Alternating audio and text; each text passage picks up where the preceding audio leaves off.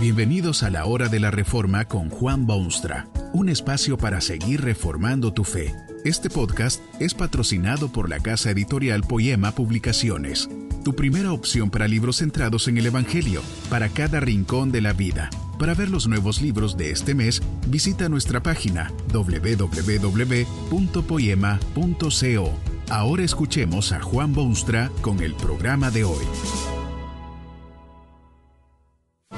Esta conferencia se titula Guerras no cristianas y está basada en las palabras bíblicas de Santiago 3:16. Donde hay celos y contención, allí hay perturbación y toda obra perversa.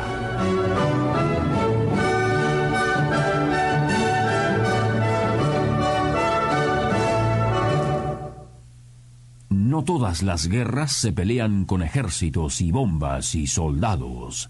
Hay evidencia abundante de que las guerras empiezan en otros niveles. Cuando se manifiestan en el campo de batalla y se deciden en base a cañones y fusiles, las cosas han avanzado ya demasiado.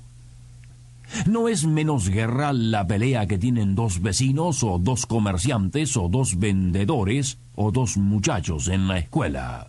¿Cuán frecuentes y comunes son estas guerras en la vida? Esposos que deberían amarse fomentan el odio. Hermanos que deberían abrazarse buscan destruirse. Ciudadanos que deberían apoyarse mutuamente se dividen. Hay odios y discriminaciones y separaciones tontas que debilitan y agotan. Quienes participan activamente en estas cosas no se dan cuenta de su insensatez y quienes lo observan desde la distancia nada pueden hacer para detenerlas. Hay celos amargos y contención en los corazones. Lo curioso es que a veces son los que se dicen ser cristianos quienes fomentan estas guerras no cristianas, porque nada de cristianas tienen. Usted ha oído a aquellos que se ofenderían si alguien les dijese que son otra cosa que cristianos. Son cristianos, indiscutiblemente, y se sienten herederos de esa riquísima tradición religiosa que empezó hace siglos y siglos con unos doce apóstoles que fueron por el mundo sembrando una nueva semilla.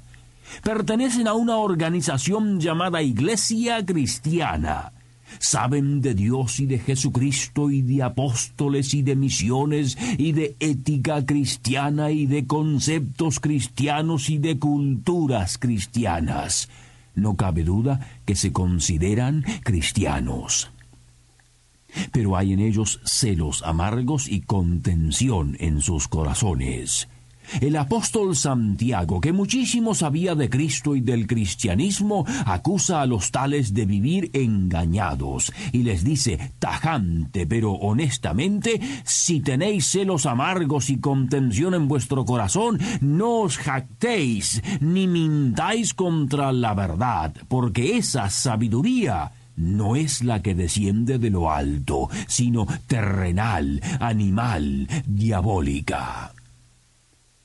No hay cosa más triste que ver a un hombre que se considera cristiano pero que vive en constantes disputas con sus semejantes, víctima de odios profundos, fomentador de divisiones entre los hombres, que tiene celos amargos y contención en su corazón, no puede aceptar a otros ni sabe lo que es la tolerancia, ni la caridad hacia los demás, ni la humildad de quienes son también humanos, ni el respeto a sus congéneres, ni la capacidad de admitir que podría equivocarse.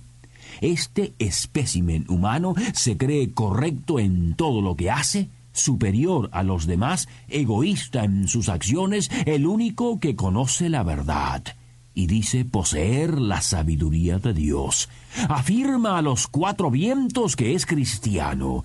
Desprecia con actos y palabras a quienes no son exactamente iguales a él. Hay celos y contención, y donde hay celos y contención, dice el apóstol, allí hay perturbación y toda obra perversa. Una guerra no cristiana.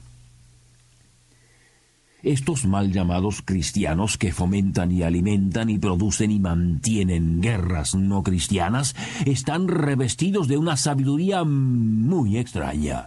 No es la sabiduría que viene de lo alto, que es primeramente pura, después pacífica, amable, benigna, llena de misericordia, sin incertidumbre ni hipocresía. Allí donde se pelean las guerras no cristianas hay otra sabiduría. El apóstol Santiago dice que es terrenal, animal, diabólica. Lamentablemente quien posee tal sabiduría generalmente no puede admitirlo y sigue empeñado en su guerra no cristiana.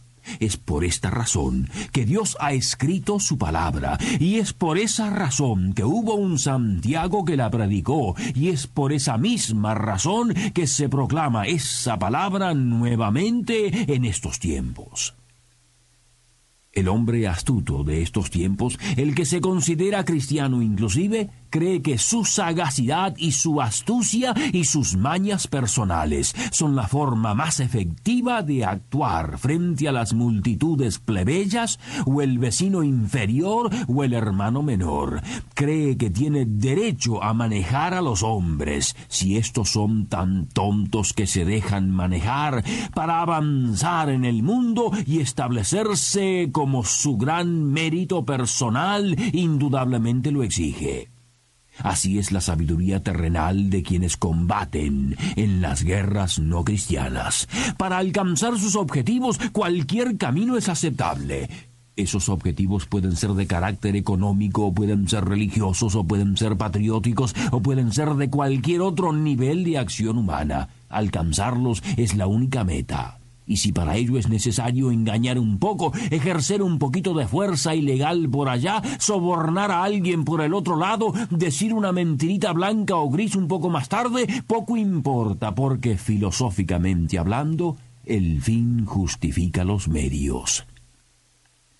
¡Qué hombre sabio! Es aquel que sabe cómo escaparse de que lo acusen y es experto en borrar todo rastro de sus actos egoístas se considera a sí mismo sabio y otros lo creen sabio, pero la verdad es que se ha vuelto soldado en una guerra no cristiana, en la cual destruye lo bueno, viola las cosas de Dios y ofende al amante y tierno Jesucristo, a quien dice amar y respetar. Tal sabiduría es puramente terrenal. No interesan sino las cosas de esta tierra, riquezas, fama y popularidad, endiosamiento del ego corrompido.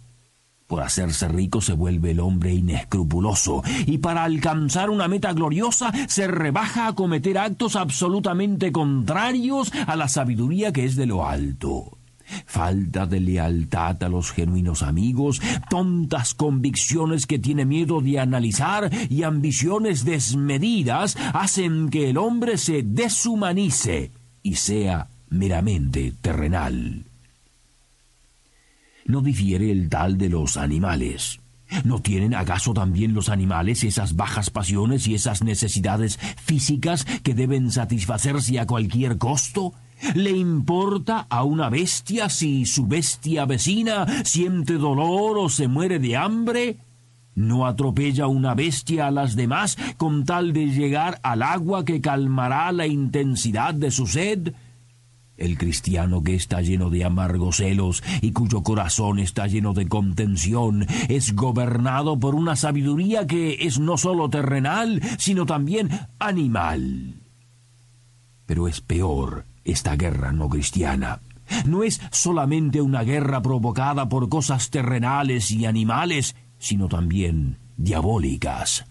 Usted puede empezar a entender el por qué la palabra de Dios es tan categórica en este sentido. Un Santiago podría quizá convivir con una sabiduría terrenal y hasta con una sabiduría animal pero diabólica es algo totalmente distinto. Es diabólica y por eso produce esas guerras no cristianas, divisiones insensatas, discusiones tontas, esnovismo injustificado. Lo decía el apóstol elocuentemente. porque donde hay celos y contención, allí hay perturbación y toda obra perversa. ¿Qué hay en este mundo que sea más diabólico que las divisiones y separaciones? Dios quiere unir, insiste en el amor, creó al hombre para que tenga comunión. El diablo prefiere que el hombre se divida, que sienta odio en su ser y que viva aislado totalmente de sus contemporáneos por más cristiano que se diga ser, quien siembra el odio y planta divisiones y se deleita en las diferencias entre los hombres, está poniendo de manifiesto una sabiduría que no es de lo alto, sino terrenal, animal, diabólica. ¿Cómo librarse de esta desgracia tan frecuente? ¿Qué hacer para extirpar del mundo esas guerras no cristianas de odio y separación y divisiones agotadoras?